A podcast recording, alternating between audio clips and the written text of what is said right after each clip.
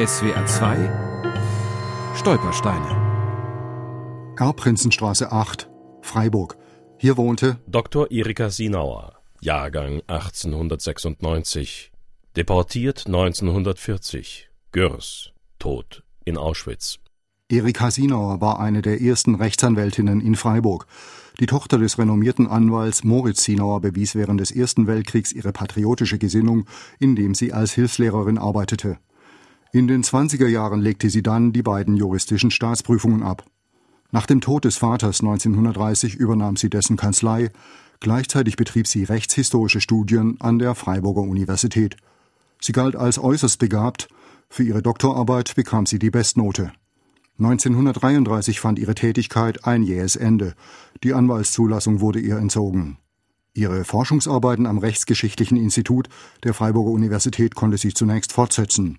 In einem Nachruf des ehemaligen Freiburger Generalstaatsanwalts Karl Siegfried Bader heißt es Wir sehen sie im Geiste noch heute, nach der Machtergreifung immer mehr vereinsamend, hinter Bergen von Originalen und Fotokopien im Freiburger Institut sitzen hören noch heute ihr bezwingendes Lachen, das mit allen Insulten, auch dem Ausschluss aus der Rechtsanwaltschaft und der Verriegelung ihrer akademischen Laufbahn fertig wurde und selbst im Pyrenäenlager Gürs nach Berichten von überlebenden Zeitgenossen vielen Aufrichtung und Trost bedeutete. Am 22. Oktober 1940, dem Tag des jüdischen Laubhüttenfestes, war Erika Sinauer gemeinsam mit rund 6500 weiteren badischen Juden nach Gürs verschleppt worden.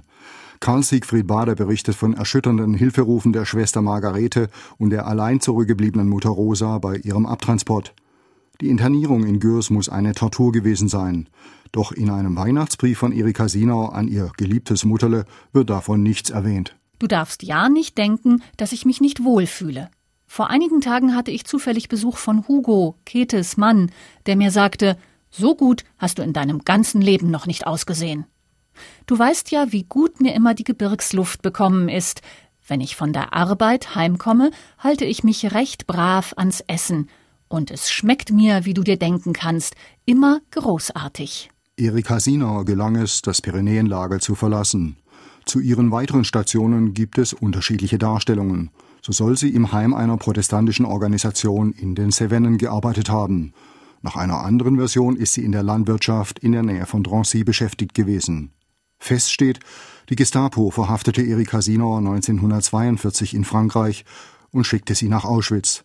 Dort wurde sie vermutlich bereits am Tag ihrer Ankunft ermordet. SWR 2 Stolpersteine. Auch im Internet unter swr2.de und als App für Smartphones.